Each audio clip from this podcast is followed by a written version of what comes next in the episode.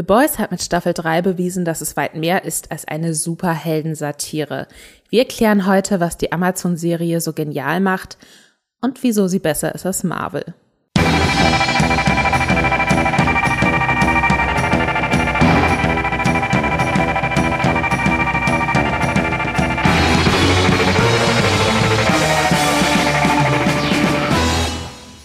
Herzlich willkommen bei einer neuen Folge Streamgestöber, dem Podcast von Moviepilot, eurer, ich bin mir sehr sicher, Lieblingsseite, wenn es um Filme und Serien geht. Wir sprechen hier wöchentlich über aktuelle Streaming-Themen, sei das die spannendsten neuen Serien, die besten neuen Streaming-Filme oder diskutieren eben auch mal über ja, Themen, die uns sehr bewegt haben in der Streaming-Welt. Heute ist das die Superhelden-Satire The Boys. Das ist eine Serie bei Amazon Prime. Die dritte Staffel hat vor ein paar Tagen, mittlerweile sogar schon Wochen, äh, ihr Ende gefunden.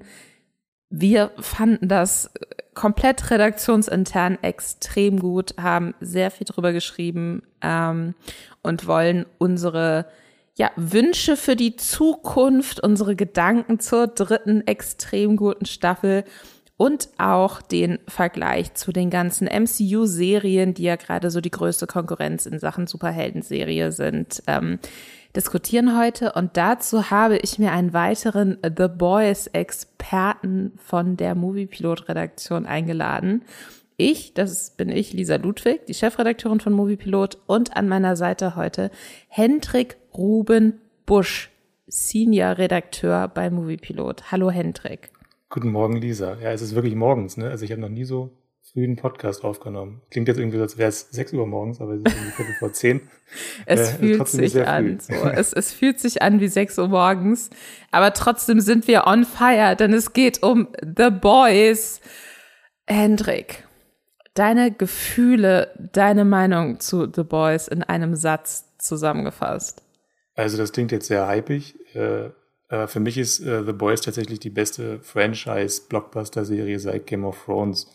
Äh, ich weiß, dieser Game of Thrones-Vergleich nervt irgendwie ein bisschen.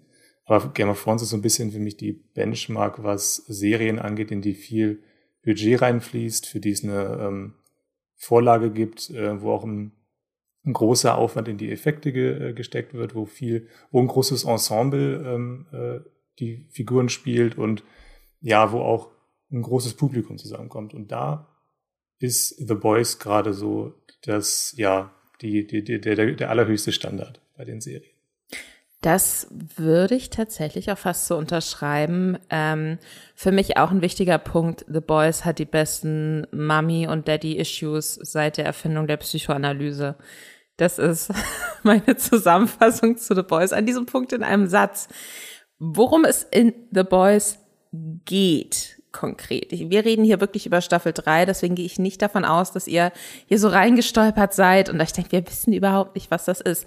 Nichtsdestotrotz, wir holen euch ab, denn wir sprechen jetzt gleich zuallererst einmal spoilerfrei nach allen Möglichkeiten, die uns zur Verfügung stehen, darüber, ähm, worum es in The Boys geht, was die Serie so außergewöhnlich macht und warum die nicht nur für SuperheldInnen-Fans spannend ist.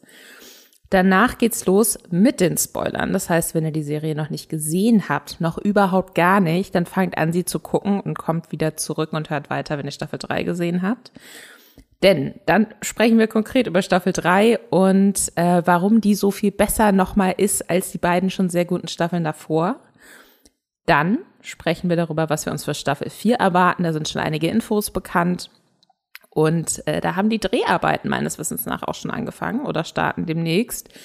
Und am Schluss widmen wir uns der großen Frage, die in unserem Podcast-Titel auch schon aufgeworfen wird, so, was macht denn The Boys eigentlich besser als die MCU-Serien, die ja stellenweise, wie wir in diesem Podcast schon festgestellt haben, auch schon sehr gut sein können. Doch bevor wir da wirklich tiefer eintauchen in das Thema The Boys in die Daddy-Issues, in das, die Game of Thrones-eske Qualität dieser Amazon-Serie, haben wir ja noch kurz ein paar Worte zu unserem Sponsor. Unser Podcast Streamgestöber wird gesponsert von Magenta TV, dem TV- und Streaming-Angebot der Telekom.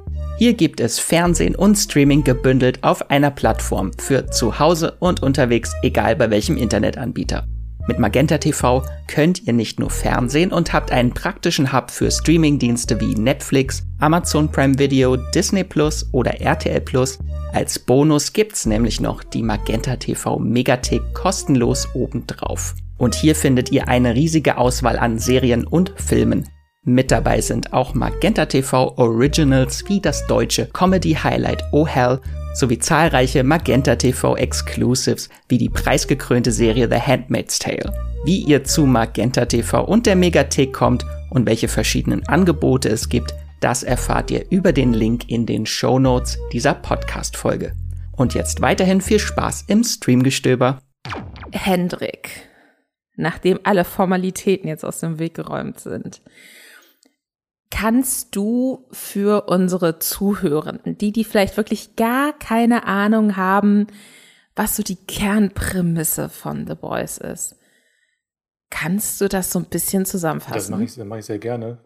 Ich versuche das mal ganz kurz zu erklären. Also, äh, wir müssen uns eine Welt vorstellen, ähm, in der SuperheldInnen ganz selbstverständlich existieren. Das liegt daran, ähm, dass eine, eine Firma existiert, die ein Mittel erfunden hat, äh, mit dem normale Menschen in SuperheldInnen verwandelt werden können. Diese Firma heißt Ford. Die existiert, ich glaube, seit 1930 oder so, irgendwann, als die, als die Nazis auch äh, aufgekommen sind. Glaube ich, da fing das alles an. Ähm, genau, also Menschen äh, können sich ganz normal, jeder Mensch kann sich im Grunde in einen Superhelden verwandeln.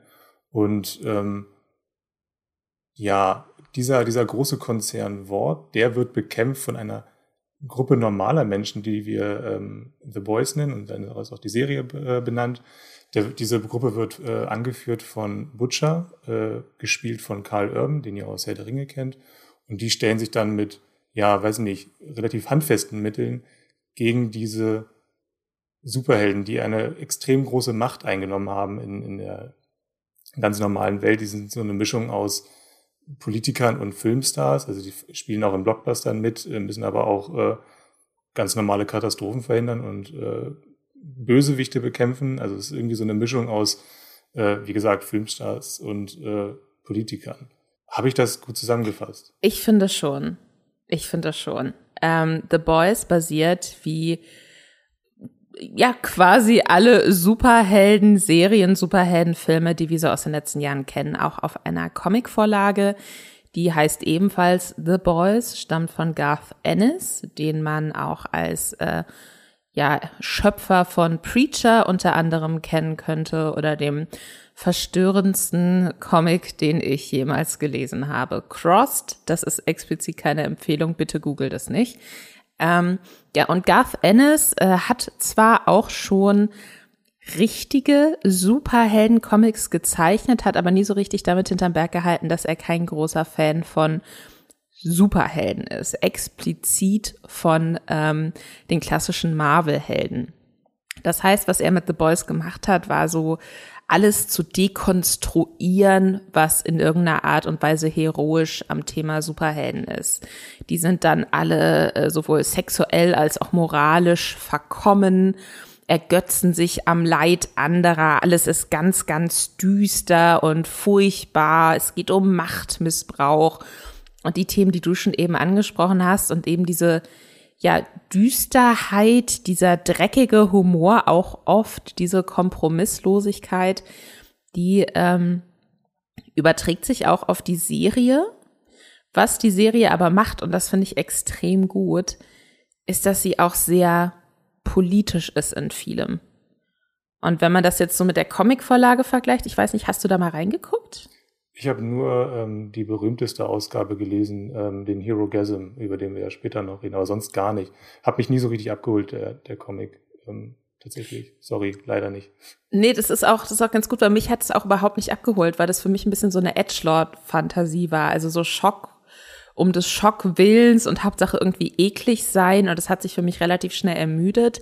Und die Serie nimmt so diese Grundthemen aus den Comics und macht es aber irgendwie klüger und größer und tiefer und da hat man eine richtige Charaktertiefe drin und ähm, es geht auch um, es ist, es ist auch eine Politsatire an vielen Punkten. Und zufällig haben halt ein paar Leute, die Teil der Politsatire sind, ein Cape um und Superkräfte. Also die Serie holt da nochmal deutlich mehr raus und deswegen ist die für mich auch gar nicht so was, was jetzt typischerweise nur für die Leute funktioniert, die vielleicht auch die MCU-Serien gucken oder die äh, sich direkt für den Starttag äh, Tickets zum letzten Batman-Film geholt haben, sondern was, was ähm, auch als Drama und als Polizatire irgendwie total gut funktioniert, weswegen das, glaube ich, auch von vielen Leuten geguckt wird, die kenne ich aus meinem eigenen Umfeld oder auch aus meiner Familie.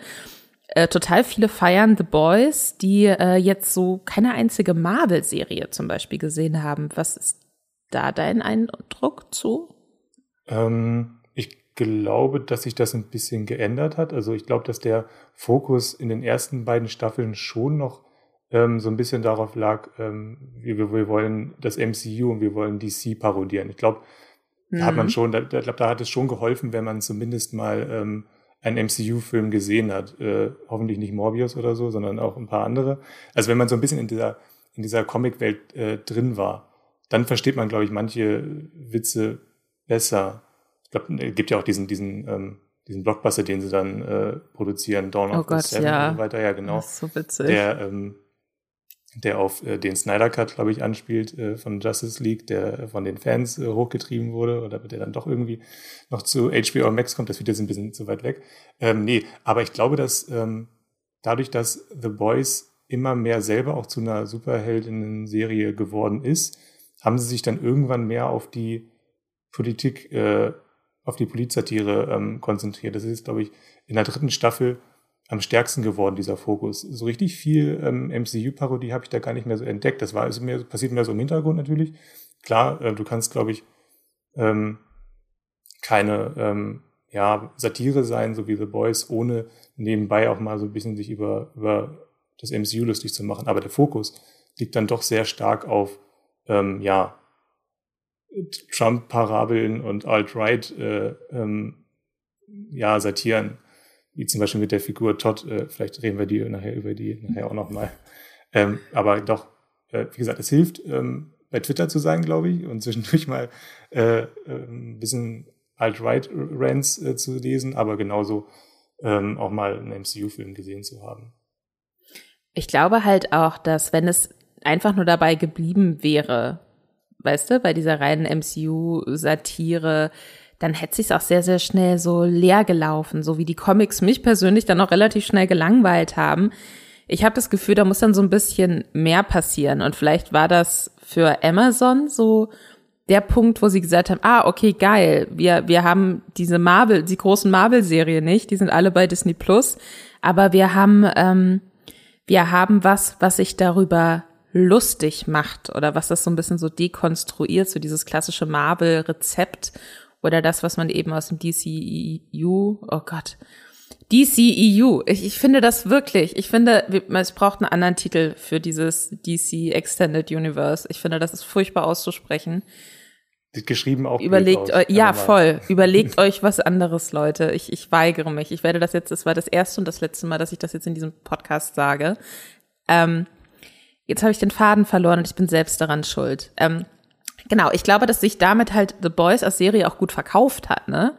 Hey, wir machen uns klug, interessant, edgy, mal ganz anders über das lustig, was gerade halt so die meiste Öffentlichkeit bekommt an popkulturellem Gut ja. so. So, das war ein guter Einstieg, so ein bisschen wie der erste Deadpool-Film, der sich auch größtenteils darüber vermarktet hat, dass er einfach ganz einfach anders ist als äh, alles, was Marvel produziert. Er ist ein, er ist ein Superheldenfilm, aber anders. Also man kommt quasi für die Marvel-Verarsche und findet auch alles ein bisschen lustiger, wenn man versteht, was da verarscht wird und wenn man versteht, dass äh, der komplett wahnsinnige, ekelhafte The Deep so der böse, moralisch verkommene Aquaman ist oder ne, wenn man versteht, auf welche Charaktere, die es bei DC oder bei Marvel gibt, hier angespielt wird. Aber ich glaube, man bleibt dann einfach für die Charaktere, die man dann doch irgendwie lieben lernt, trotz all ihrer Furchtbarkeit. Und einfach dafür, dass, dass die Show halt immer, immer politsatirischer wird. Und wie sich das jetzt genau darstellt, ganz konkret in Staffel 3, wir sind jetzt noch sehr an der Oberfläche geblieben, das besprechen wir jetzt. Und jetzt geht's los mit den Spoilern. Das heißt, wenn ihr euch denkt, hey, das, was ihr gerade erklärt habt, das klang ja richtig, richtig cool.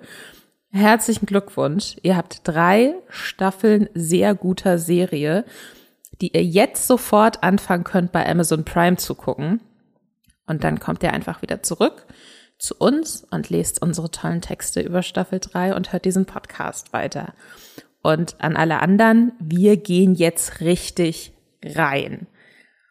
Hendrik, wir sind uns einig, dass Staffel 3 nochmal eine Schippe draufgelegt hat im Vergleich zu den beiden vorherigen Staffeln, oder? Ja, auf jeden Fall. Also ähm, ich habe auch die ersten beiden Staffeln definiere ich irgendwie oder da erinnere, erinnere ich mich größtenteils an bestimmte Gore-Momente, also wenn einfach irgendwelche Menschen zerfetzt wurden, ob das jetzt eben äh, in der allerersten Szene, glaube ich, die Freundin von Huey ist, die dann von dem äh, Flash, von der Flash-Parodie A-Train äh, durchlaufen wird. Ich glaube, das ist, ich weiß nicht, wie ich es anders beschreiben soll. Sie wurde zerfetzt auf jeden Fall. Ja, ja, genau. er, es sind nur noch ihre Arme übrig. Genau, worauf ich hinaus will, ist, ähm, also ich kann mich tatsächlich an wenig Handlungen aus Staffel 1 erinnern und äh, in Staffel 2 erinnere ich mich noch, dass klar, dass es da den großen Konflikt um ähm, Stormfront gab, gab und so weiter. Aber was mich jetzt wirklich an Staffel 3 überrascht hat, ist wirklich, wie investiert ich in die Handlung war. Also ähm, ich wollte wirklich jede Woche wissen, wie es weitergeht. Ähm, und das ist vielleicht irgendwie gleich, vielleicht nur noch vergleichbar mit Better Call Saul gerade, dass ich so so, so gespannt bin, dass ich einer Handlung so sehr in einer Serie folgen kann und das ist, äh, dass ich wirklich um Figuren mitfiebere, dass ich Angst habe, wem was passiert und wer sich dagegen wen stellt. Also alle Figuren sind so ein bisschen voneinander abhängig. Das ist irgendwie das, was, was, in, was in Staffel 3 ähm, klarer geworden ist. Es gibt einen klareren Konflikt. Ähm, vielleicht kann ich ganz kurz auch mal auf ähm, Soldier Boy eingehen. Also unbedingt. Haben, unbedingt.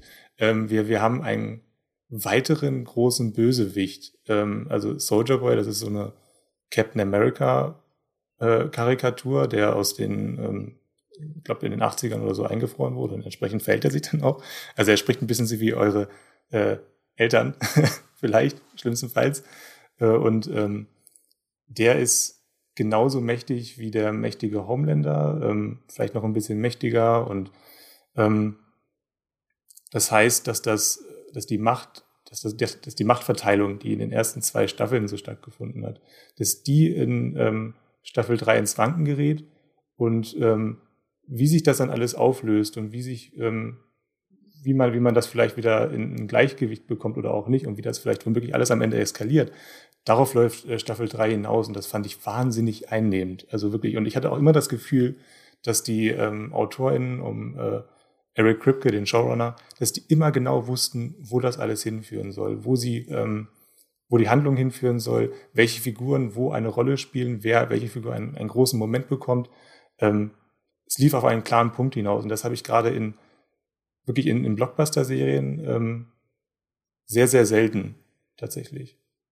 Das äh, würde ich komplett unterschreiben, was ja auch, und das, ne, du hast eben schon gesagt, mit Soldier Boy kommt noch jemand dazu und dann macht, ergeben sich halt so neue Nebenkriegsplätze, äh, die auch noch irgendwie weiter miterzählt werden müssen und die mit aufs große Ganze einzahlen müssen und wie die Serie das schafft, diese ganzen verschiedenen Charaktere, die dann zum Teil komplett, die, die davor vielleicht mal auch bei den äh, Boys selbst, dieser Kerngruppe, die wir eigentlich, mit denen wir eigentlich seit Staffel 1 mitfiebern, auch bei denen kommt es zu Problemen und dann splitten die sich so auf und dann hast du plötzlich so, dann bestehen halt die The Boys plötzlich aus so drei verschiedenen Parteien, die dann unabhängig voneinander Dinge tun und trotzdem tauchen die immer dann auf, wenn man sich fragt, was haben die eigentlich jetzt die ganze Zeit gemacht? Wo, wo, wo sind denn jetzt Kimiko und Frenchie oder so? Und dass das alles so ineinander greift und so funktioniert und dass man trotzdem eigentlich in den wenigsten Situationen das Gefühl hat, es fehlt einem jetzt hier noch was, weil man hat nicht verstanden, warum dieser Charakter das jetzt tut oder warum diese Figur hier jetzt auftauchen muss. Das, ähm, Das finde ich wirklich meisterhaft. Und ich glaube, Eric Kripke war es auch, der Showrunner, der in einem Interview gesagt hat, dass, dass es ihn immer voll aufregt, wenn er so hört, dass Leute sagen, ja, hier geil, so zehn, zehn Episoden Serie, ich habe jetzt, ich mache halt so einen zehn, so einen super lang, mehrstündigen Film jetzt draus, richtig gut. Wo, und, und er, seine Einstellung ist, wo er so, hä? Nein, ich will keinen super langen Film, niemand will einen super langen Film. Mach doch einfach eine geile Fernsehserie. Und der hat halt einfach eine geile Fernsehserie gemacht. Und äh, diese, diese, ja, diese Comic-Vorlage noch mal mehr so nach oben katapultiert, was Qualität angeht, was Tiefe angeht. Ähm, ach, ich, ich bin schon wieder, ich gerate schon wieder ins Schwärmen. Ich glaube, wir müssen uns jetzt konkreter angucken, was, äh, was so für uns große wichtige Punkte waren. Also ich fasse noch mal kurz zusammen. Staffel 3 bringt so ein bisschen, wie du eben schon gesagt hast, Hendrik, diese Machtverhältnisse ins Wanken. Wir hatten immer Homelander, als das ultimative Böse, der aber nicht so richtig von seinem Thron zu stoßen ist, weil er eben viel zu mächtig ist. Und jetzt kommt mit Soldier Boy jemand, der quasi der Vorläufer von Homelander war und den äh, die Boys, explizit Butcher, versucht gegen Soldier Boy so äh, gegen Homelander aufzuhetzen. Also er will Soldier Boy als eine Art Waffe nutzen, um Homelander endlich aus dem Weg zu räumen. Und das funktioniert natürlich nicht so einfach, weil Soldier Boy zum einen keine Ahnung hat, wer Homelander ist und zum anderen seine anderen ehemaligen äh, Teamkollegen auslöschen will. Und ähm, parallel hat Homelander die Führung von Wort an sich gerissen, ist damit komplett überfordert, weiterhin gefangen zwischen seinem Wunsch nach außen hin, also der strahlende, geliebte Held zu sein, der mächtigste, tollste von allen aber innerlich eben komplett zerbröckelnd daran, dass er das eigentlich überhaupt nicht auf die Reihe kriegt gerade. Dann hat man noch so die Überreste der Seven, die dann irgendwie so versuchen mitzuziehen und auch so ein bisschen aus Angst vor ihm alles machen, was er sich da jetzt gerade so vorstellt. Und es ist so, es, passiert einfach sehr, sehr viel. Man weiß aber relativ schnell, am Schluss werden wahrscheinlich Soldier Boy und Homelander aufeinandertreffen und wird das bedeuten, dass Homelander jetzt endgültig weg ist? Und was ich interessant finde, ist, dass ich mir normalerweise immer wünsche, dass der große Böse irgendwann besiegt wird. Bei Homelander wünsche ich es mir gar nicht. Eigentlich will ich, dass niemand von den Charakteren getötet wird oder weg ist, weil ich alle auf verschiedene Arten so grandios finde. Wie ist das bei dir, Hendrik? Hattest du so, hast du dir während der Staffel mal gedacht, du würdest dir wünschen, dass was Bestimmtes passiert und warst dann enttäuscht oder hat das für dich schon so gepasst? Hm. Also bei mir ist es so, ich ähm, war zufrieden mit dem, wie die Serie verlaufen ist. Ich, ich war wirklich so, die, die Serie war so ein bisschen wie aus einem Guss. Das lief alles so vor sich hin. Ich hatte schon ähm, zwischendurch so ein paar Momente. Ich, komischerweise äh, bei einem, bei einer, bei einem Nebenstrang, den du, glaube ich, sehr magst, habe ich immer so ein bisschen abgeschaltet. Das war dann äh, der Kimiko Frenchy äh, Strang. Ich, ich, mag beide Figuren total gerne, aber ich wusste immer nicht so richtig, worauf das jetzt eigentlich einzahlen soll. Ähm, ich, ich, kann verstehen, dass Kimiko zum Beispiel ähm, Probleme mit ihrer Superheldinnenkraft aber, hat, aber gleichzeitig ähm, hatte ich irgendwie nicht so richtig verstanden, was da diese, diese eine ähm, Gangsterfrau damit zu tun hat, äh, warum die immer wieder aufgetaucht ist. Das war Diese so, Nina? Ja, genau. Die hat mich genervt. Äh, ich wusste nie so richtig, worauf das hinauslaufen soll. Ähm, hat immer so ein bisschen von dem großen Plot äh, abgelenkt. Ähm, vielleicht noch so der zweite Punkt, der vielleicht ein bisschen übersteuert war, war, glaube ich, die, die, ähm, der The Deep Strang. Also ja, es ist mega witzig, wenn, wenn und wir sehen, wie sich, wie, wie, The Deep erstmal mit seinem Oktopus, äh, glaube Paul heißt er? Nee, doch heißt er Paul. Timothy. Timothy, warum Paul? Krake Paul, wegen Krake Paul komme ich gerade auf äh, Paul, glaube ich. Eieiei, was für eine komische Assoziation.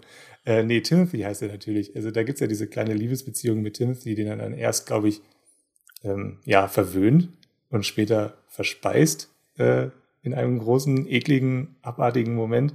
Ähm, aber den, den The Deep äh, Plot, den, den übertreiben sie dann so ein bisschen. Dann gibt's noch eine Liebesszene zwischen äh, The Deep und äh, Timothy. Ja. Einem anderen Oktopus, weil Timothy ist dann ja schon tot. Ja, ne, sehr, sehr schnell mit ihm abgeschlossen. Also komisch. Also es ist. Man muss dazu natürlich sagen, The Deep, da war das von Anfang an, das ist diese Aquaman-Verarsche, genau. ne? Da war es immer von Anfang an auch so initiiert von Homelander, dass sich alle drüber lustig gemacht haben, dass The Deep ja eigentlich äh, Sex mit Meerestieren nur haben möchte, weil er kann kommunizieren mit Meerestieren, so seine einzige wirkliche Superkraft ist das im Endeffekt und dass er unter Wasser atmen kann und auch so Kiemen hat. Äh, da gab es in der Vergangenheit auch schon mal eine sehr äh, verstörende ähm, Sexszene dahingehend. Ähm, und jetzt in Staffel 3 passiert das quasi wirklich. Und immer wenn er auftaucht, das ist, ich, ich finde es einfach, ich, ich lieb's, weil es so komplett, er hat mit der Haupthandlung, für die Haupthandlung ist er größtenteils komplett irrelevant. Aber er taucht halt immer so auf und man weiß, es wird jetzt super unangenehm. Und er ist dann aber auch so stellvertretend dafür, was eigentlich von diesen The Seven noch übrig geblieben ist, weil er ist ja so ein Homelander Ultra, so er kriegt Homelander ja richtig in den Arsch und will alles tun, was sein Boss sich wünscht und übernimmt dann irgendwie noch so eine ähm, Navy CIS äh, Enhance, jetzt zoomen wir hier rein bis auf den letzten Pixel, Überwachungs, äh, so ein Überwachungsteam, so Intelligence Stuff, ähm, versucht sich da total einzubringen, aber ist halt in allem, was er tut, unfähig. Er ist ein bisschen der, der Connor Roy von, äh, von aus Succession ja, für, für The Boys. Absolut, absolut. Und das finde ich, das finde ich so als Comic Relief irgendwie. Also zum einen steht's halt für die Verzweiflung und Frustration, steigende Frustration Homelanders mit seinem Team. Und zum anderen ist es aber auch einfach witzig. Und ja, so Kimiko und Frenchie, äh, zwei Teammitglieder von den äh, Boys, die, da hat man immer so das Gefühl, das kreuzt sich nicht so sehr mit dem, was sonst passiert. Ähm, mhm ich kann mir vorstellen, dass das äh, zum einen für Staffel 4, da reden wir nachher nochmal genauer drüber, relevant sein könnte, was da jetzt alles passiert ist. Aber ich finde, was bei den beiden miterzählt wird, ist halt diese Frage danach, ob denn diese Superkräfte Fluch oder Segen sind. Weil das ist ja generell ein Thema, was Staffel 3 jetzt auch nochmal ganz explizit ähm, mit aufbringt, dadurch, dass ähm, das ist quasi so ein temporäres Wie, also eine temporäre Variante des Stoffes, der, super, der einen zum Superhelden oder zur Superheldin macht, äh, dass das auftaucht und sowohl Butcher als auch Yui sich das äh, injizieren, um ähm, gemeinsam mit Soldier Boy gegen Soups vorgehen zu können. Also das, was insbesondere Butcher eigentlich von Anfang an immer extrem verurteilt hat, tut er jetzt selbst und gleich, und dann hat man, ne, ihn, der dann auch irgendwie, und auch Yui, die dann plötzlich auf so einem Ego-Macht-Trip kommen und sich dann super mächtig und cool finden und dabei aber ihre eigene Gesundheit unfassbar aufs Spiel setzen. Und parallel hast du dann aber Kimiko, die gegen ihren Willen an diese Superkräfte, und zwar nicht nur temporär gekommen ist, die dann ähm, durch einen Vorfall mit Soldier Boy verliert, zwischenzeitlich und damit dann erstmal genau das bekommt, was sie sich immer gewünscht hat. So sie ist ein normaler Mensch. Um dann festzustellen, okay, aber so diese, wenn sie ein normaler Mensch ist, kann sie die Menschen, die sie liebt, also Leute wie Frenchie, nicht mehr so beschützen. Und das finde ich schon so als Unterbau eigentlich ganz interessant und reichert so, ne, diese, diese Frage um Macht und wie viel Verantwortung mhm. damit einhergeht und so und was es bedeutet. Vor allem, das finde ich eigentlich schon ganz spannend. Ja, ich finde den Punkt Tem auch total äh, spannend für, für die ähm, Dramatik und die Spannung der Serie. Ich weiß nicht, wie es dir da ging.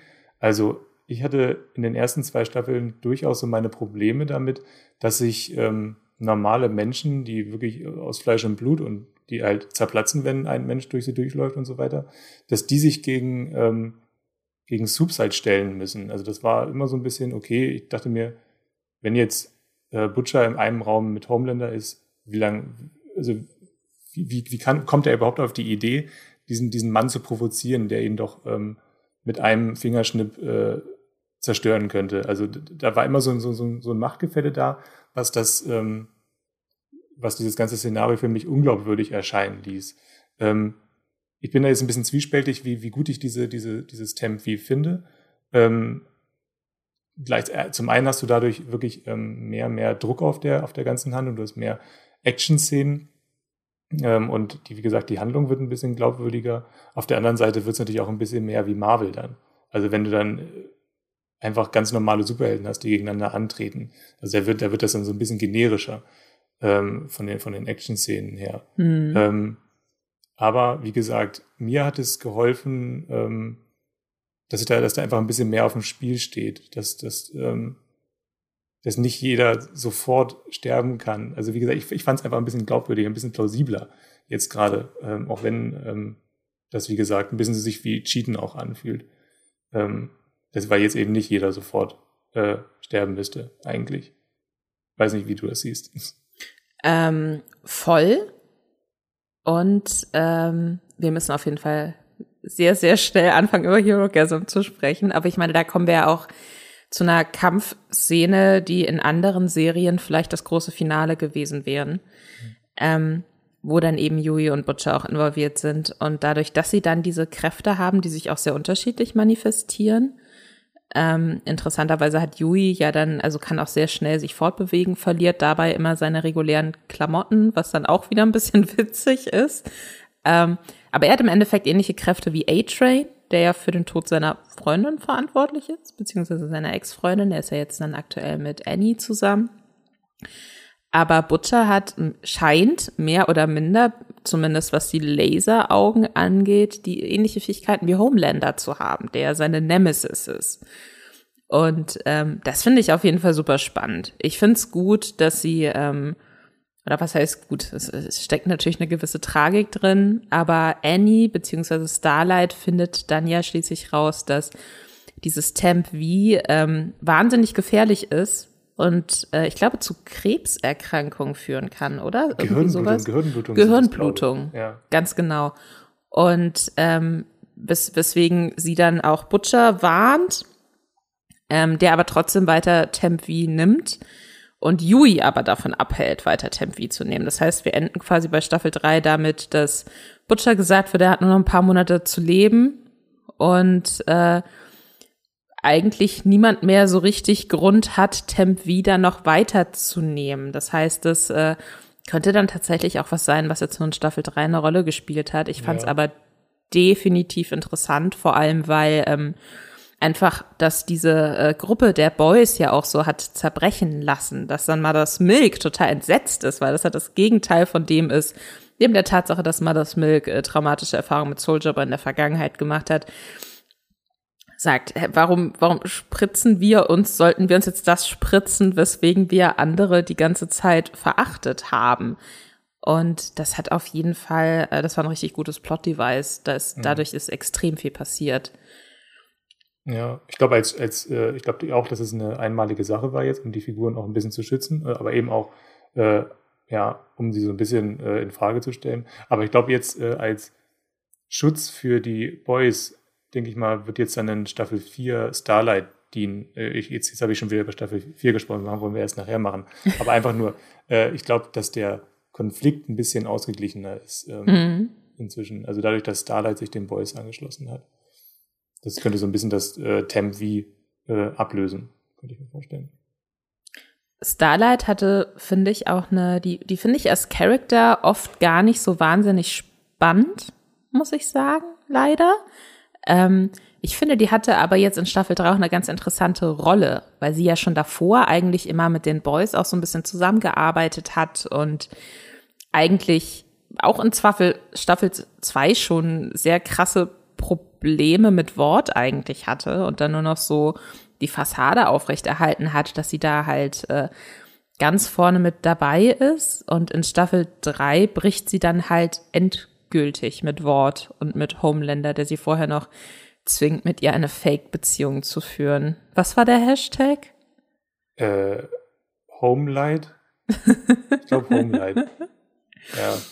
Was also ich, ja, ja. also ich, ich liebe den, den ähm, Starlight äh, Arc in Staffel 3, äh, weil er mich ähm, sehr an den an die Britney Spears Geschichte erinnert. Also Starlight war ja so ein bisschen die Britney Spears unter den Soups. Sie wurde da aus einem aus einem äh, ja White Trash Haushalt rausgeholt und äh, ähnlich wie Britney Spears und zu einem zu dem ja Popstar äh, mhm.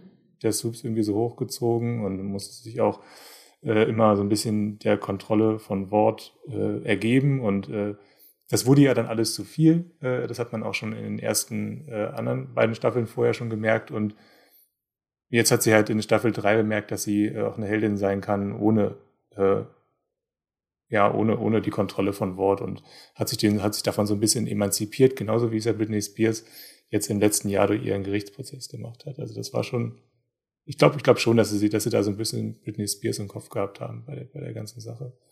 Ähm, das ist super spannend, da habe ich noch überhaupt nicht drüber nachgedacht. Okay, stimmt. Also ich könnte es mir, vielleicht, vielleicht ist es auch, es ist ein bisschen farfetched jetzt, aber, ähm, aber ich, ich, ich, hoffe, ich hoffe, dass sie das im Kopf hatten dabei. Äh, und, und der große Starlight-Moment, der findet dann ja auch statt äh, beim Hero Gasm, ne? Das ist auch so witzig. Ich liebe das einfach immer, wenn Starlight mit Mother's Milk unterwegs ist und in der riesengroß angekündigten Hero-Gasm-Folge, in der es quasi um eine Superheldenorgie geht. Die äh, hat auch noch so ein bisschen Starlight und Mother's Milk hängen ab und sind awesome zusammen Momente. Aber Hendrik, der Hero-Gasm, das ist für mich ganz klar dein Thema. Vielleicht wirst du da einmal kurz erklären, was hat es mit dieser Folge auf sich? Warum haben wir schon Monate, bevor die ausgestrahlt wurde, auf Moviepilot sehr intensiv darüber berichtet? Was steckt dahinter? Was ist versucht, in der Episode so, passiert? Ja, ich habe versucht, das so ein bisschen nachzuverfolgen, wer eigentlich den Hype um den Hero Gasm hergestellt hat.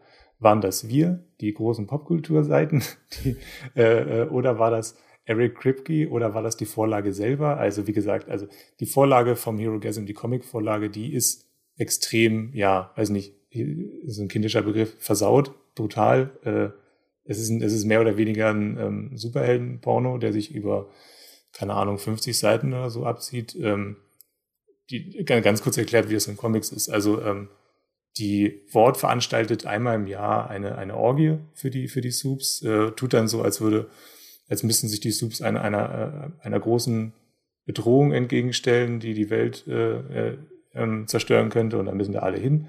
Und äh, das ist aber alles fake und eigentlich begeben sich die Soups in ein Hotel, abgeschnitten von der Welt, äh, wo sie dann mehr oder weniger ein Wochenende lang Drogen nehmen, ähm, Sex haben mit vielen verschiedenen Menschen, am Pool rumliegen und Drogen nehmen und Sex haben. Äh, das findet in Staffel 3 auch statt, ähm, aber längst nicht so, wie man sich das vorgestellt hat. Also es ist, ein, ist eigentlich nur eine Fußnote von Staffel 3.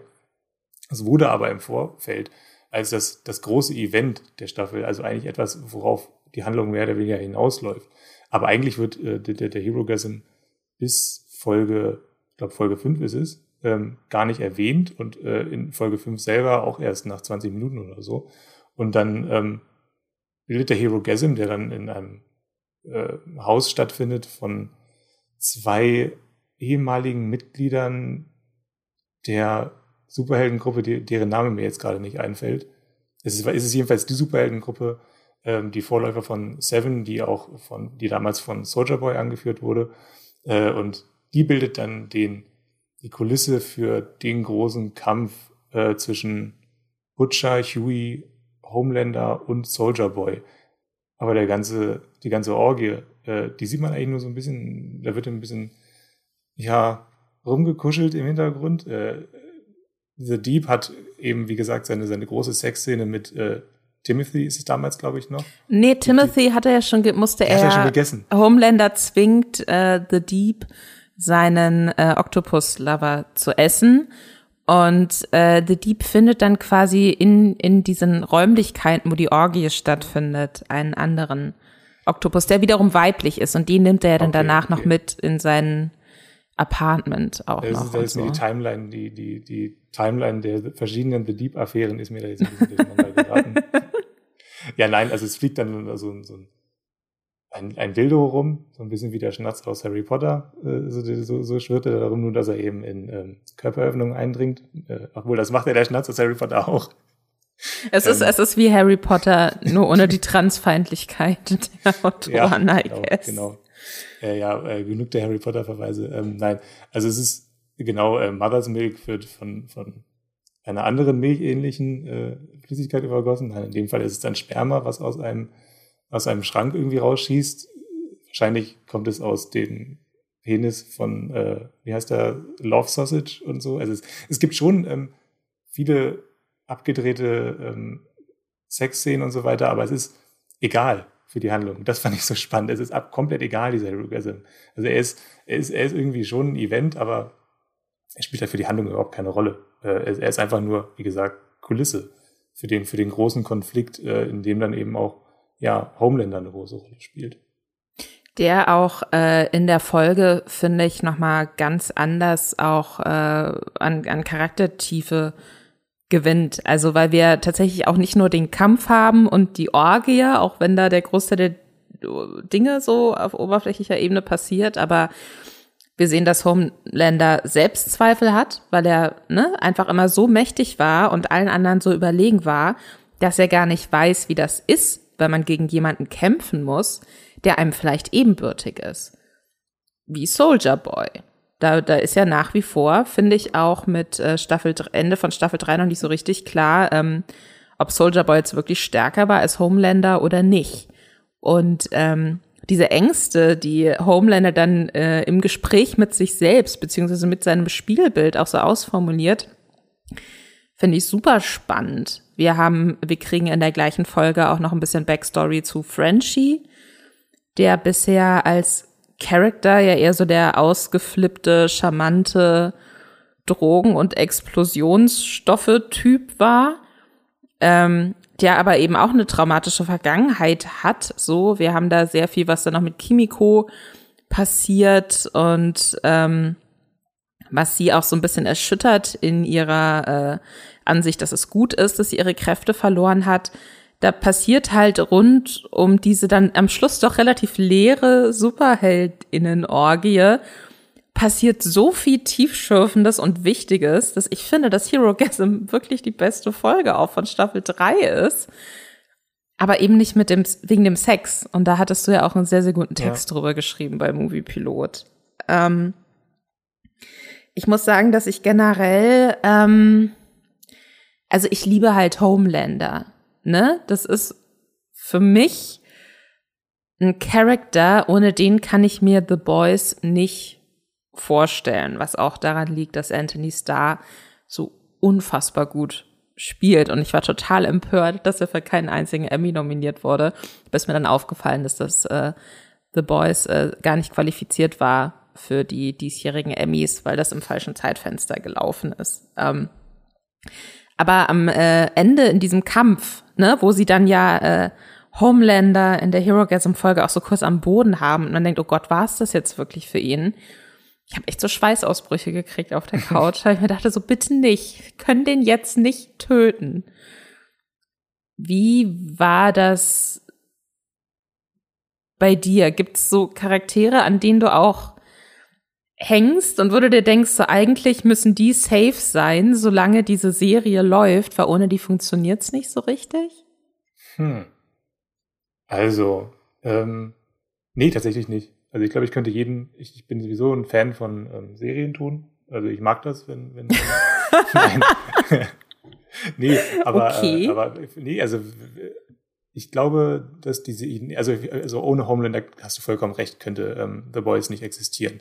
Also die, die Serie läuft auf entweder auf den großen Triumph von Homelander hinaus oder auf, äh, auf die große Niederlage von Homelander. Ich glaube, wenn, wenn Homelander besiegt ist, dann ist The Boys zu Ende. Also anders kann ich mir das nicht vorstellen. Da wäre ein zu großes Vakuum äh, plötzlich, was da entstehen würde, weil alle Motivationen sich auf Homelander beziehen. Wenn du dir allein Butcher anguckst, äh, der ja mit seiner Motivation, sich an Homelander zu rächen, die ganzen The Boys äh, mit, mitzieht. Also wie soll das weitergehen? Ganz Wort ist auf die Macht von Homelander aufgebaut. Also ja, vollkommen. Also ohne Homelander kann The Boys nicht existieren. Äh, da gehe ich mit und ansonsten kann jeder sterben. nee, also das, das finde ich, finde ich unglaubwürdig, wenn, wenn niemand stirbt. Das ist generell ein Problem äh, von vielen Serien jetzt gerade, dass sie halt alle so ein bisschen, alle Charaktere, die so halbwegs beliebt sind und die Likes äh, auf den Twitter-Accounts äh, generieren, wenn da ein Bild gepostet wird oder ein Meme, keine Ahnung, dann, dann, dann haben die Plot-Armor. Also dann, dann sind sie geschützt, weil sie zu wichtig für die Serie sind, also in Anführungszeichen zu wichtig. Aber eigentlich, äh, finde ich, könnte The Boys gut ohne Huey zum Beispiel auskommen.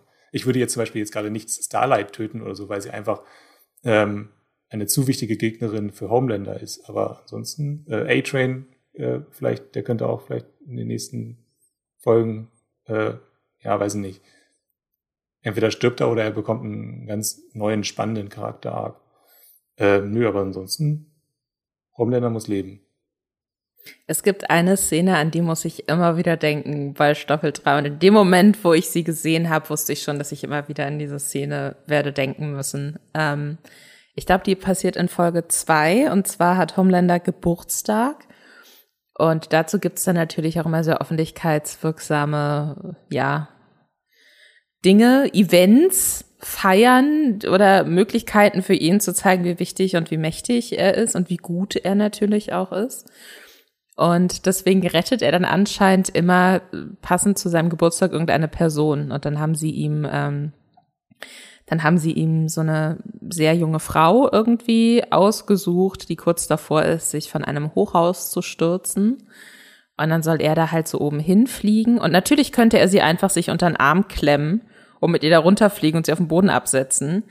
Aber das, äh, es, es soll natürlich so wirken, als hätte er sie überzeugt, dass Leben doch etwas wert ist. Also steht er dann oben mit ihr auf dem Dach und spult dann so super gelangweilt so diese klassischen Arten, aber willst du dein Leben wirklich beenden? Du hast noch so viel vor dir und so weiter und so fort ab. Und ähm, plötzlich sieht er, wie über einen Bildschirm die Nachricht läuft, dass Stormfront die in Staffel 2 eine sehr, sehr große Rolle gespielt hat und mit der er in einer Beziehung war und dann ähm, ja extrem verletzt in Staffel 3 so halb komatös nur noch in so einem Krankenbett lag, die hat sich umgebracht. Und in dem Moment, und das liebe ich an Homelander, dass er halt wirklich nie weiß, was als nächstes passiert. In dem Moment gibt's so, legt sich bei ihm so ein Schalter um. Und er sagt dieser jungen Frau im Endeffekt, ich möchte, dass du springst.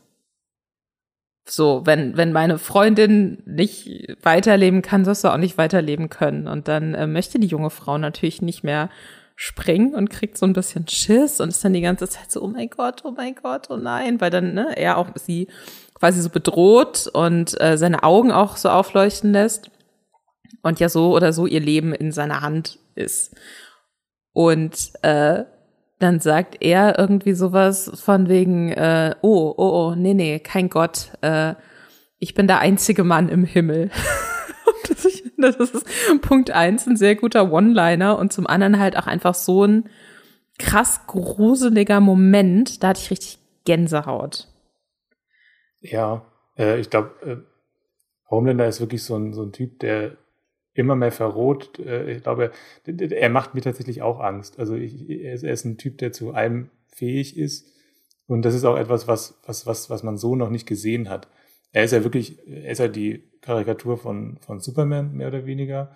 Da gab es dann mal in, in Justice League oder so, so ein paar Szenen, glaube ich, wo, wo Henry Cavill dann so ein bisschen durchgedreht ist und wo man so ein paar mhm. Andeutungen davon hatte, was passieren könnte, wenn, wenn, wenn ein ein Superheld äh, mit den Kräften von Superman, wenn der plötzlich sich gegen die Menschheit stellt. Und dieses Szenario haben wir in, in, in The Boys, nur eben mit, mit einem, mit einem Mann, der zusätzlich nicht nur, nicht nur komplett irrational und böse handelt, sondern der eben auch einen Vaterkomplex hat und emotional extrem instabil ist. Und das, das macht, das macht ihn halt wirklich zu einer tickenden Zeitbombe. Eigentlich, nee, gar nicht mal. Eine tickende Zeitbombe, die ist, glaube ich, kontrollierter als, äh, als Homelander. Also Homelander kann jederzeit explodieren und e-, egal auf welcher ähm, Uhr gerade sein, sein Zünder steht. Also der kann jederzeit hochgehen und äh, wenn, wenn eine Frau auch nur, ähm, wie zum Beispiel diese, es gibt ja dieses eine ähm, Wortmeeting, wo dann einmal ganz kurz eine Frau sich sie, äh, irgendwie so, so, so, so auch nur annähernd Widerworte gegen ihn erhebt, äh, die dann, ich glaube, die feuert er dann, ne? die tötet er nicht. Aber man hat das Gefühl, er hätte sie jetzt auch in dem Moment töten können äh, ja, das macht, das macht das alles ziemlich, ziemlich furchterregend, alles, was um Homelander herum passiert, diese Aura. Absolut. Ähm, vielleicht nochmal als kurzen Recap, bevor wir gucken, was passiert in Staffel 4. Das Finale war in den Augen vieler ähm, so ein bisschen enttäuschend, weil eben außer Black Noir, der von seinem Best Buddy Homelander getötet wurde, niemand gestorben ist. Also Soldier Boy liegt wieder ja auf Eis in Anführungszeichen. Äh, Queen Maeve ist, hat ihre Kräfte verloren und hat jetzt hoffentlich ein Happy End mit ihrer Freundin. Äh, Starlight hat sich den Boys angeschlossen. Homelander hat seinen Sohn, Ryan, um den sich Butcher zwischenzeitlich noch gekümmert hatte, an seiner Seite und scheint jetzt an so einem Punkt zu sein, so einem Donald Trump-Punkt im Endeffekt, wo er nach außen hin für seine Anhänger nicht mehr so tun muss, als wäre er eigentlich moralisch integer, sondern er kann sich alles erlauben und sie feiern ihn dafür. Also so die gefährlichstmögliche Ausgangslage für Staffel 4. Ja, das Video von Maeve, äh, wo er äh, aus, aus, dem Flugzeug, das ja schon in Staffel 1 vorkommt, ähm, das ist jetzt, glaube ich, als äh, Kontrollmechanismus für Homelander, nachdem er diesen einen äh, ja, Fan oder diesen einen äh, Demonstranten, nachdem er den tötet öffentlich, ist das komplett un unwirksam.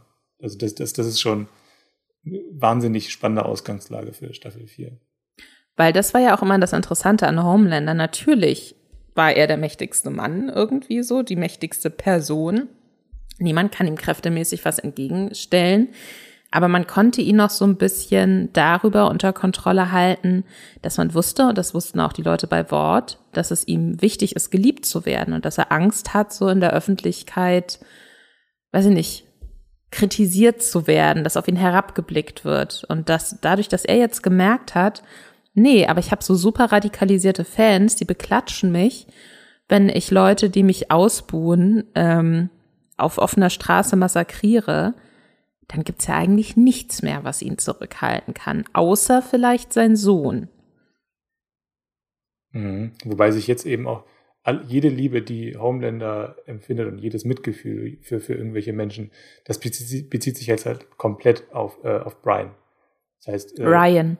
Ryan, oh Gott, ich, ich habe die letzte Folge gestern nochmal geguckt und da klang Ryan manchmal wie Brian. Also ich bin mir immer nicht sicher, wahrscheinlich ist er wirklich, ja, er ist Ryan. Ähm, ja, das macht ihn, glaube ich, noch ein bisschen gefährlicher. Äh, er ist wie, wie so eine ähm, Löwenmutter, ähm, die, oder eine Bären oder ein Bärenvater, wie auch immer, äh, der wirklich um sich herumschlägt, äh, nur um eben den, den Sohn zu schützen. Also er hat, glaube ich, für keinen Menschen mehr Mitgefühl jetzt, außer eben für seinen Sohn.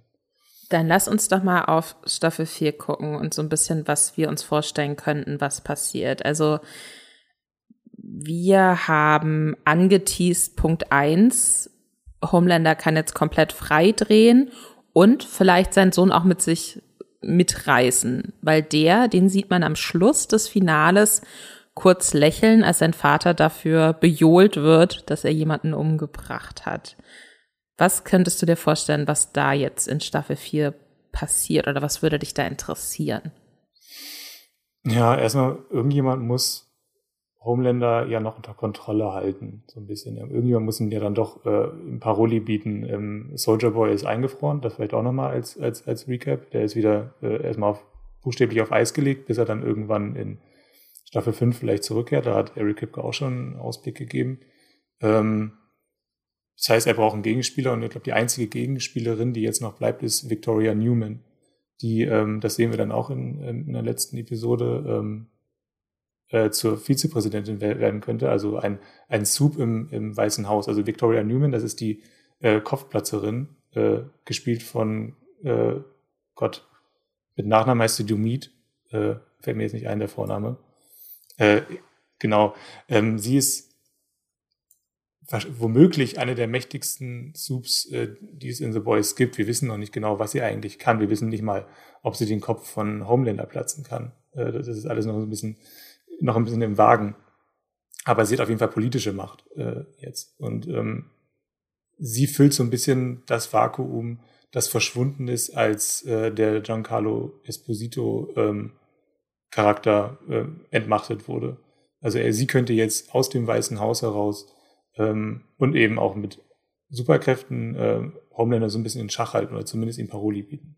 Das ist so ein bisschen meine Hoffnung, dass Victoria Newman, die ich, die ich als Charakter sehr, sehr spannend finde, die bislang so ein bisschen aufgespart wurde auch. Also ich dachte ja, dass ihre Rolle in Staffel 3 schon viel größer wird. Das wurde in Staffel 2 im Finale schon angeteased, dass sie sie jetzt nicht ähm, verschwendet haben in Staffel 3, sondern dass sie sie eher aufgespart haben, um eben in Staffel 4 ein, eine große Gegenspielerin für Homelander zu haben.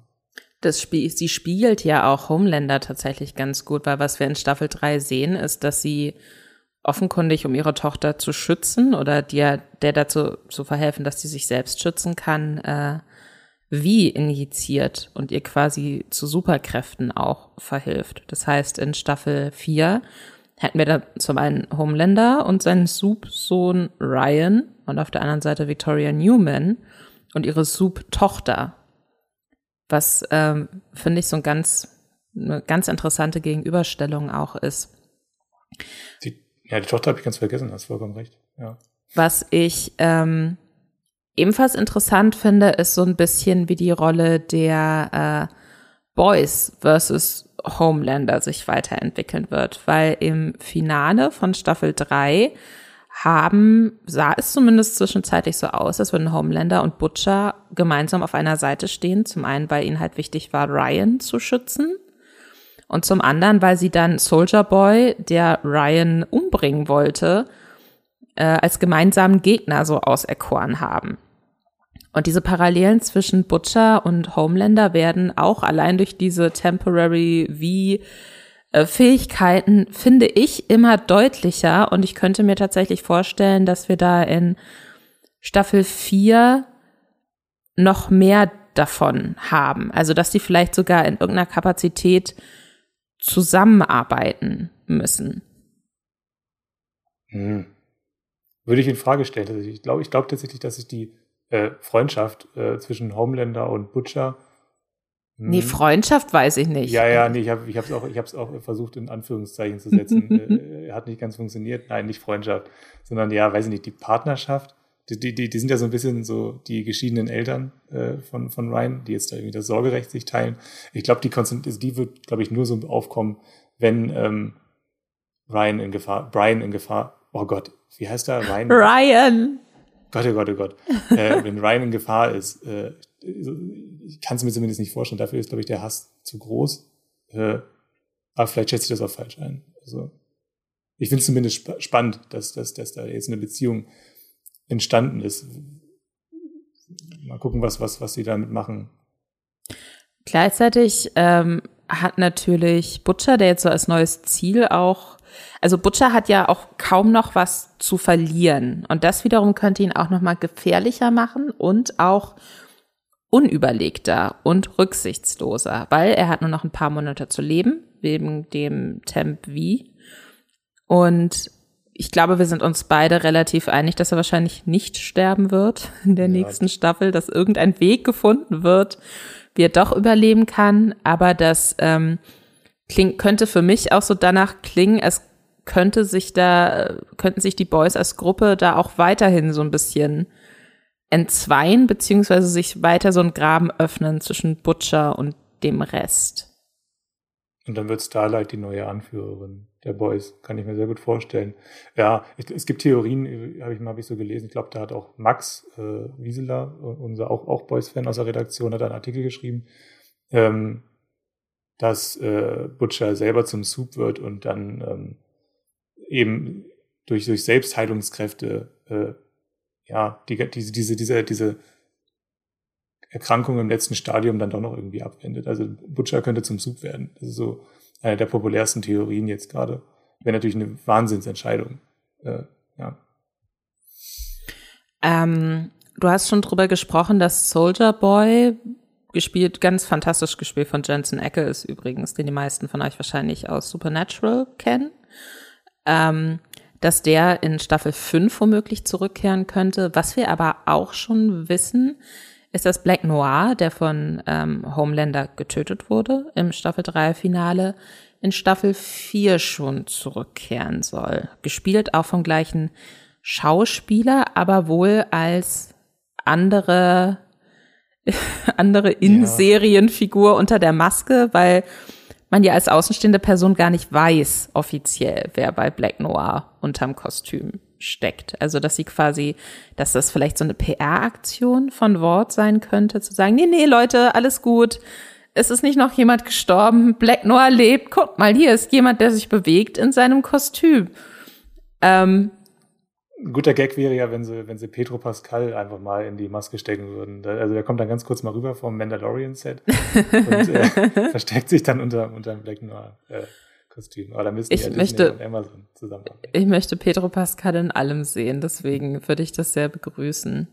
Ähm, ich glaube, dass so diese Black Noir Rückkehr oder diese vermeintliche Black Noir Rückkehr dann auch quasi diese wie geht Wort jetzt eigentlich damit um, dass es die Seven als ähm, aufeinander aufbauende und irgendwie auch voneinander abhängige Gruppe gar nicht mehr gibt, ganz gut funktionieren könnte. Weil da haben wir ja im Endeffekt jetzt dann tatsächlich nur noch Black Noir, wer auch immer das dann, ne, wer auch immer die Figur dann in der kommenden Staffel sein soll, äh, The Deep und A-Train. Das sind ja eigentlich ja. die einzigen drei Soups von den Seven, die noch übrig sind. Mhm. Ja, und dann äh, Kobe Minifee als ähm, Ashley irgendwie noch als PR-Managerin im Hintergrund. Äh, die liebe ich so sehr. Ja, absoluter Breakout-Charakter in, in Staffel 3. Ganz toll gespielt auch von, ich glaube, Kobe Minifee, ich hoffe, ich, hoffe, ich ja. den Namen ja, äh, ja. richtig aus. Ja, die sich hoffentlich ähm, nicht mehr herausreißt und damit aufhört. Ich, ich, ich obwohl ich es mir nicht vorstellen kann, aber es ist mein großer Wunsch, dass sie weniger leiden muss. Das war mein Lieblingsmoment im Finale übrigens, wie Homelander so komplett voller Verachtung auf äh, die restlichen Verbliebenen von Ward blickt und dann so Ashley, von der man schon irgendwie die komplette Staffel immer wieder gesehen hat, wie sich so Haarsträhnen aus Stress ausreißt, die so anguckt und sagt so, Ashley, nimm doch einfach die scheiß Perücke ab oder so. Und dann, was man davor finde, oder ich zumindest überhaupt nicht als Perücke wahrgenommen habe. Ja. Und dann zieht sie diese Perücke runter und hat nur noch so drei Haarsträhnen oder so auf dem mhm. Kopf. Ich habe geschrien. Ja. und sein Blick dann auch dabei, sein, dieser, dieser, dieser Blick in der Mischung aus Schadenfreude und, und, und weiß ich nicht, kompletter Verachtung. Also das ja. war wirklich ein ganz großer Moment von Anthony Starr auch nochmal. Ja. Ähm, was glaubst du, wer in Staffel 4 sterben könnte? A-Train ist so. Mhm.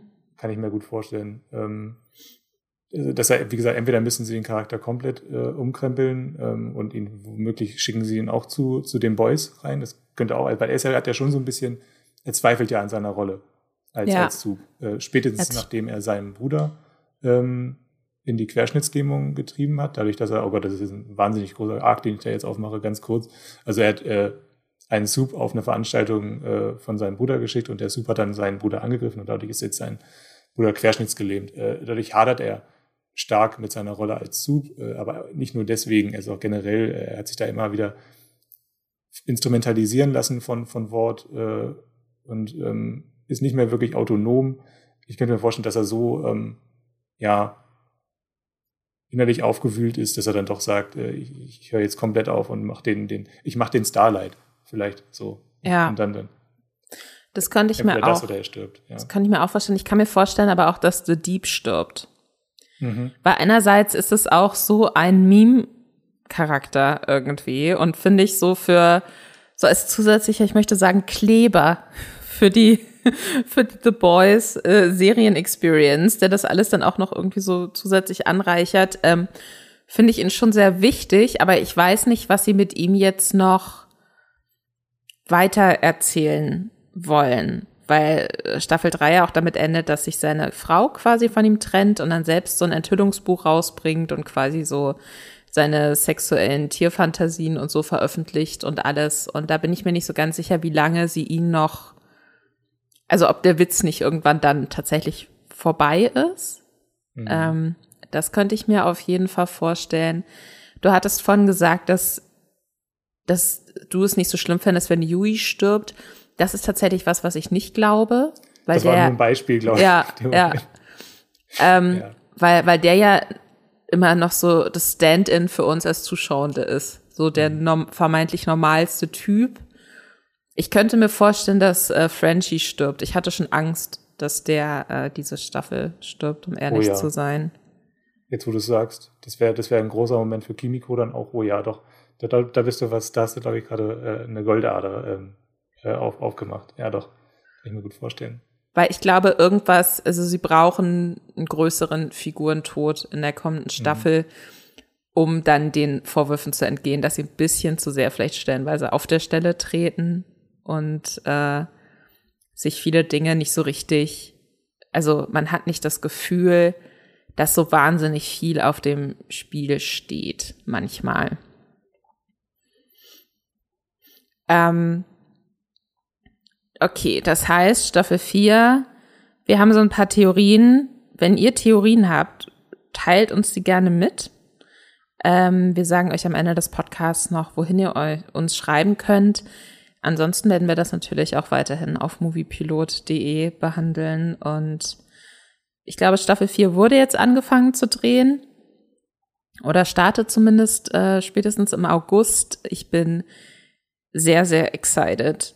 Ich merke jetzt schon, dass da irgendwie so eine Homelander, ein Homelander großes Loch in meinem Herzen ist, was äh, irgendwie gefüllt werden muss. Ähm, ich freue mich. Freust du dich auf Staffel 4? Riesig. Also wirklich, das war schon zwischen Staffel 2 und 3 so, dass, dass The Boys eine Serie war, die ich am meisten vermisst habe.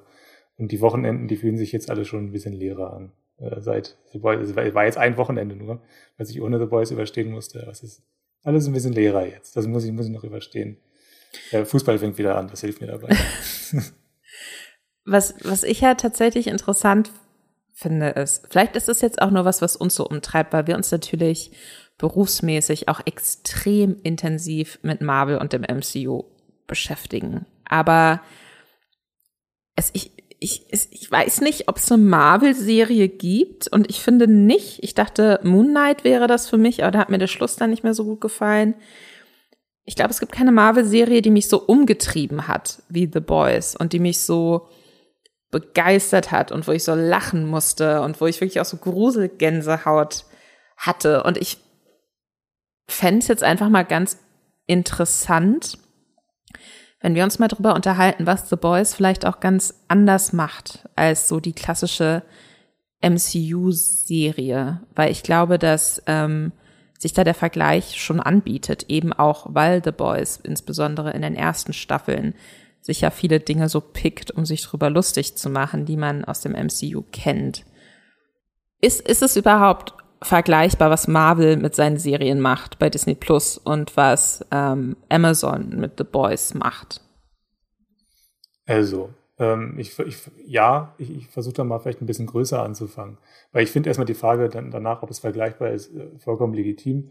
Ähm, The Boys ist, ist, die viel jüngere Serie. Äh, natürlich hat sie weniger Ballast, als das MCU mit sich herumschleppen muss. Das MCU existiert seit, muss man auch mal wieder hervorheben, seit 14 Jahren. Äh, natürlich ist es, ist es schwieriger, ähm, da etwas Konzentriertes ähm, zustande zu bringen.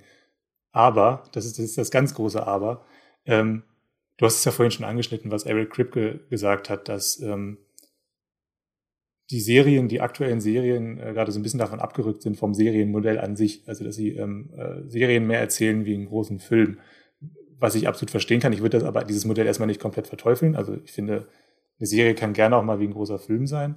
Trotzdem ist ja das, das Witzige daran, dass das MCU eigentlich ja die größte Serie der Gegenwart ist. Also die existiert, wie gesagt, seit 14 Jahren und eigentlich war es die große Stärke des MCU, dass sie ähm, seriell erzählt haben. Also dass zumindest in einem, in einem ganz großen Rahmen ähm, die Ereignisse aufeinander aufgebaut haben, dass die Figuren eng miteinander zusammenhängen äh, in den ersten Jahren zum Beispiel. Also dann wusste es ganz genau, dass äh, Iron Man, äh, Thor und Captain America, dass sie sich kennen das hat dann auch zu einem ganz großen ähm, Aufeinandertreffen in, in Civil War äh, geführt zum Beispiel, was ich am ehesten noch mit The Boys vergleichen würde und später dann eben auch bei Infinity War, wo dann ein ganz großer Bösewicht mit Thanos aufgebaut wurde. Aber das dieses, dieses konzentrierte serielle Erzählen, das hat ähm, das MCU gerade so ein bisschen aus dem, aus dem Blick verloren. Und das siehst du bei den Marvel-Serien, die seit Anfang 2020 bei Disney Plus äh, äh, erscheinen, siehst du das ganz extrem, dass alle diese Serien, die da erscheinen, ähm, ich würde da Loki vielleicht so ein bisschen ausklammern noch, dass ähm, selbst WandaVision, die ja sehr gelobt wurde, aber vor allem Hawkeye, dass die alle kein erzählerisches Zentrum mehr haben, dass es denen eigentlich, dass die, dass die deren Hauptfiguren denen eigentlich ziemlich egal sind und dass es auch ziemlich egal ist, ähm, was für Beziehungen äh, die Figuren äh, untereinander haben. Und dass die Hauptfigur zum Beispiel von Hawkeye, ähm, muss ich sogar jetzt gerade überlegen, wie sie heißt, äh, dass, dass die irgendwann gar keine große Rolle mehr spielt, weil dann wiederum irgendeine große Figur aus Black Widow da auftauchen muss und die ganze Aufmerksamkeit abzieht. Das hast du bei The Boys alles nicht. Hier ist es, hier werden wirklich ähm, Charaktere über ähm, Staffeln und Episoden äh, über mehrere Jahre aufgebaut. Äh, sie, sie werden, jeder bekommt, jeder bekommt seine, seinen großen Arc und äh, der zieht sich über von Episode zu Episode und von Staffel zu Staffel. Es, es, es baut alles aufeinander auf und ähm, die Beziehungen der Figuren zueinander sind wichtig. Und das macht dann eben auch die Konflikte viel, viel tragfähiger. Das siehst du auch an den Action-Szenen zum Beispiel. Also ähm, bei der, ähm, bei der, bei der letzten Szene in der, in der, in der aktuellen Staffel, ähm, da müssen ja die Figuren, anders als die ähm, Marvel-Helden, müssen die ja gegeneinander kämpfen. Bei Marvel gibt's dann immer irgendwelche Phantomgegner, irgendwelche Aliens, die dann verprügelt werden. Bei The Boys kämpfen die gegeneinander und es hat jeder Schlag ist wichtig, weil, weil die müssen natürlich auch ganz, die müssen ja ich habe immer das Gefühl, dass Homelander ganz genau nachdenkt, wie fest er überhaupt zuschlägt, wenn er zum Beispiel Maeve schlägt. Mhm. Will er sie wirklich töten? Er will sie ja nicht töten. Er, er, er will ja ein, ein, Kind mit ihr zeugen. Ähm, und diese, diese Co-Abhängigkeiten, die, die machen nicht nur die Kämpfe ähm, spannender, sondern eben auch die, die Handlung und, und die Dialoge, die Charaktermomente, das alles. Äh, so, das, das ist so mein großer Rant und gleichzeitig mein Lobgesang auf äh, The Boys. Ich habe auch das Gefühl, dass ähm, es, es gibt bei The Boys keine Filler-Episoden. Selbst mhm. wenn, selbst wenn man da mal so Dinge hat wie, oh, Kimiko und Frenchie gucken ähm, romantische Tanzfilme im, im Krankenhaus und dann stellt sich Kimiko vor, wie sie da gemeinsam tanzen und so. Dann, dann ist es natürlich im ersten Moment jetzt kein großer, wichtiger Moment, der dann später noch so fünffach referiert wird und so weiter referenziert wird. Aber ähm, es, es, es, es fühlt sich für mich, also ich, ich kann mich an keine The Boys Folge erinnern, wo ich dachte, ah, okay, jetzt bereiten sie einfach alles vor auf die kommende Folge, sondern ich dachte mir nach jeder Folge, okay, hier ist was vorangegangen, hier hat mich was überrascht, hier wird was vorbereitet, was aber nicht unbedingt in der direkt nächsten Folge aufgelöst werden muss. Und äh, hier hat man einfach mal so ein kurzen, absurden Moment, weil es soll auch ein bisschen witzig sein.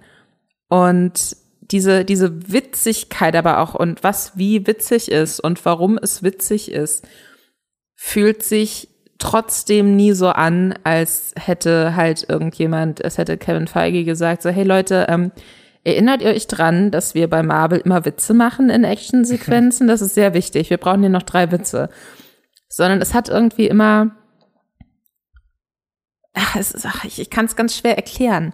Es fühlt sich gewichtiger an, es fühlt sich überlegter an, es fühlt sich auch weniger servicemäßig oft an, weil oft habe ich zumindest bei ähm, Marvel-Serien, bei manchen zumindest das Gefühl, gerade zum Ende hin, okay, jetzt geht's gar nicht mehr unbedingt um die Figur so sehr, sondern hier sollen jetzt so Wege gelegt werden, wie das in Zukunft weitergehen kann. Mhm. Deswegen finde ich, dass ähm, mich am Anfang Marvel-Serien oft sehr abholen und ich, also Moon Knight ist für mich da das perfekte Beispiel. Ich finde die erste Folge von Moon Knight, das ist für mich eine perfekte Folge von egal was. Also ich liebe diese erste Folge. Ich finde die so dicht und so ungewöhnlich. Und dann hast du mit Oscar Isaac natürlich auch noch jemanden, der ein fantastischer Schauspieler ist. Und dann flattert das aber immer so weiter auf, weil man weiß, ah, okay, aber am Schluss muss es die große CGI-Schlacht wieder geben. Und dann weiß man auch, wer am Schluss gewinnt. Und es ist nicht ganz so wichtig, wie man da hinkommt, dass diese Person am Schluss gewinnt. Und ähm, so ein bisschen, das, das fühlt sich dann für mich oft einfach an, als hätte man sich gesagt, ja, aber wir erzählen hier eh keine Geschichte zu Ende, weil im MCU kann keine Geschichte wirklich jemals enden. Gerade mit dem Multiverse nicht. Und ähm, wir überlegen uns, wir halten es möglichst vage und offen, weil vielleicht wollen wir mit dem Charakter noch was machen. Und mhm. dieses, dass sich die MCU-Serien einfach nie selbst genug sein dürfen, macht sie für mich schwächer. Ja, das, das, das, das, greift ja auch so ein bisschen das ein, was, was, ich, was ich meinte. Also du hast immer das Gefühl, dass, ähm, eine, ein, dass das Drehbuch den, den Charakteren nicht mehr so richtig dient, sondern dass, mhm. dass, dass die ähm, Charaktere eher, ja, eben wirklich, du hast es vorhin gut gesagt, dass sie, dass sie einen Dienst erweisen müssen, eben, dass sie eben einfach mal hier äh, einen Joke ab, ab, ablassen müssen, nur weil das eben von dem Publikum erwartet wird. Da ist es das vielleicht, vielleicht ist da, da hat es auch wirklich The Boys noch ein bisschen leichter. Sie, die haben halt, die Aufgabe von The Boys ist ja, dass sie Erwartungen unterlaufen. Ähm, vielleicht um, ich könnte mir vorstellen, ähm, dass sich die Marvel-Serien in Zukunft auch was von The Boys abschauen, ähm, dass sie vielleicht äh, merken, ähm, dass, dass, dass sie sich vielleicht mal, dass sie vielleicht eigenständige Serien oder ähm, Filme bereitstellen müssen, einfach weil es bei The Boys so gut funktioniert. Ich, ich sage das deshalb, weil, weil, weil das MCU schon so eine kleine Tradition hat, äh, sich an der, an, an der Superhelden-Avantgarde so ein bisschen zu orientieren. Also das, das Ganze mit dem Multiversum passiert ja nur, weil sich Sony getraut hat, äh, mit äh, Spider-Man in New Universe ähm, eben so einen Multiversumsfilm zu machen. Ähm, das haben sie sich alles so ein bisschen davon abgeschaut. Da hat es funktioniert, das machen wir auch, das war mega unterhaltsam. Ähm, und die andere große, der andere große Superheldenerfolg aus der, in Anführungszeichen, Avantgarde ist halt jetzt gerade The Boys. Also vielleicht macht The Boys ähm, als ähm, Marvel-Satire Marvel tatsächlich besser. Wäre irgendwie so mein, mein optimistischer Ausblick so ein bisschen drauf. Ich kann, weiß nicht, ob Kevin Feige das, ob, ob Kevin Feige The Boys guckt, ehrlich gesagt. Ich hoffe, er macht's. Ich glaube, er hat keine ähm, Zeit. ich glaube, ich stelle mir vor, dass er, dass er auch kein echter Mensch ist, sondern so ein Roboter, der den ganzen Tag so Storylines auf, auf so einem riesigen Whiteboard so hin und her schiebt. Ja. Ähm, was halt jetzt bei The Boys interessant ist, darauf finde ich, müssen wir jetzt noch nicht tiefer eingehen, weil man noch gar nicht so viel weiß, aber The Boys als Unterhaltungsuniversum wird jetzt auch größer. Es ist eine ähm, Spin-off-Serie in der Mache Gen V, die ebenfalls bei Prime Video erscheinen soll, und zwar so nächstes Jahr irgendwann. Da geht's dann um eine, ja, das sind dann im Endeffekt so, scheint mir die Antwort zu sein auf die X-Men. Ähm, basiert nämlich auf den G-Men von Garth Ennis. Das ist in den The Boys Comics auch so eine, ja, Organisation, Zufluchtsort für junge Menschen mit Superkräften. Ähm, da bin ich mal gespannt. Darüber ist noch nicht so richtig viel bekannt. Es wird auch mit Hunger Games äh, mhm. verglichen, immer mal wieder, habe ich auch schon gelesen. Und äh, da werden wir euch auf jeden Fall auch auf dem neuesten halten.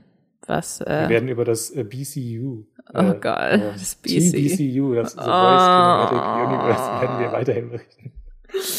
Ich krieg so eine Gruselgänsehaut momentan immer, wenn ich irgendwas mit Universe höre, weil es was sich direkt mhm. überfordernd anfühlt. ähm, aber das soll uns, das, das sind Probleme für die Zukunft. Wir, wir sind einfach ergebnisoffen und freuen uns auf mehr The Boys. Ähm, damit möchte ich unsere The Boys-Diskussion an dieser Stelle schließen. Wir konnten natürlich nicht auf alles eingehen. Es ist sehr, sehr viel passiert in der dritten Staffel. Ähm, ich glaube, ich gucke sie auch noch mal. Mal gucken, vielleicht in so ein paar Wochen, um, mhm. um meine, meine Trauer, meine Entzugserscheinungen zu, äh, ja, entgegenzuwirken. Was ich gerade aber gucke und was auch wöchentlich erscheint und was mich ziemlich glücklich macht, ist Only Murders in the Building bei Disney Plus. Hast du da mal reingeguckt? Ich habe die erste Folge geguckt, fand alles sehr, sehr komfortabel. Es war alles sehr, sehr, sehr gemütlich. Es spielt in New York. Aber ich habe irgendwie nach der ersten, es hat mich nicht gefangen genommen, irgendwie, komischerweise. Äh, eigentlich ist es eine Serie für mich, aber hat nicht funktioniert. Äh, erzähl bitte weiter. also es geht im Endeffekt um so eine Gruppe aus drei Leuten, die alle im, im selben Gebäude in New York leben und die alle den gleichen True Crime Podcast hören und sich dann äh, zusammenschließen, als ein Mord passiert in diesem Gebäude, weil sie sich denken, hey, wir hören True Crime Podcast, natürlich können wir, wissen wir selbst am allerbesten, wenn man so einen Mord aufklärt. Und äh, das passiert in Staffel 1. Aktuell läuft Staffel 2 bei Disney Plus. Und ähm, da werden sie dann jetzt quasi für einen weiteren Mord, der passiert ist, werden sie so als äh, Verdächtige gehandelt und versuchen dann natürlich rauszufinden, wer sie da irgendwie wer sie da linken möchte und wer wirklich für den Mord verantwortlich ist. Und das ist einfach unfassbar unterhaltsam und immer so 30 Minuten, bisschen unter 30 Minuten pro Folge. Ich liebe das. Es ist gemütlich, aber es ist auch spannend und es ist sehr, sehr witzig und äh, ich kann das nur jedem empfehlen. Was guckst du denn gerade, Hendrik? Ich, ich, ich bin gerade vollkommen im For All Mankind Rausch. Ähm, das ist eine Serie, die ist schon vor zwei Jahren erschienen. Jetzt gerade läuft die dritte Staffel. Ich bin jetzt gerade bei der ersten Staffel, habe in drei Wochen ungefähr zehn Folgen jetzt geguckt aus der ersten Staffel. Ähm, ganz kurz, ähm, es, es, geht um die erste Mondlandung äh, in den 60er Jahren. Nur eben mit dem Unterschied, ähm, dass in diesem, in dieser Serie wird dann so eine parallele, äh, so, so eine alternative äh, Geschichte der, der, der Space-Geschichte äh, aufgemacht. Ähm, die äh, Russen schaffen es nämlich, den, den ersten Mann auf den Mond zu setzen und nicht die Amerikaner. Und dadurch ähm, ergeben sich dann in der Serie so ein paar Verschiebungen. Ähm, es wird zum Beispiel deutlich früher auf, ähm, auf eine diversere Besetzung ähm, der NASA-Crew ähm, gesetzt. Und ähm, irgendwie rückt das aber, dieses, dieses ganze alternative Szenario, dass, dass, dass die Russen zuerst auf dem, auf, auf dem Mond waren, das rückt dann so ein bisschen in den Hintergrund. Es ist einfach so eine Mischung aus ähm, Madman und ähm, Aufbruch zum Mond mit Ryan Gosling und ähm, hier dem, dem Matt Damon-Film ähm, Der Marsianer. So. Also es gibt sehr viele spannende Missionen zum Mond, die immer irgendwie schief gehen und äh, da muss jemand gerettet werden. Äh, es ist auch so eine Serie, die, die quetscht dir dann in den, in den wirklich spannendsten und äh, emotionalsten Episoden dann auch wirklich die, die Tränen raus, weil das, das ist wahnsinnig emotional ist und erlösend ist, wenn dann irgendjemand gerettet wird.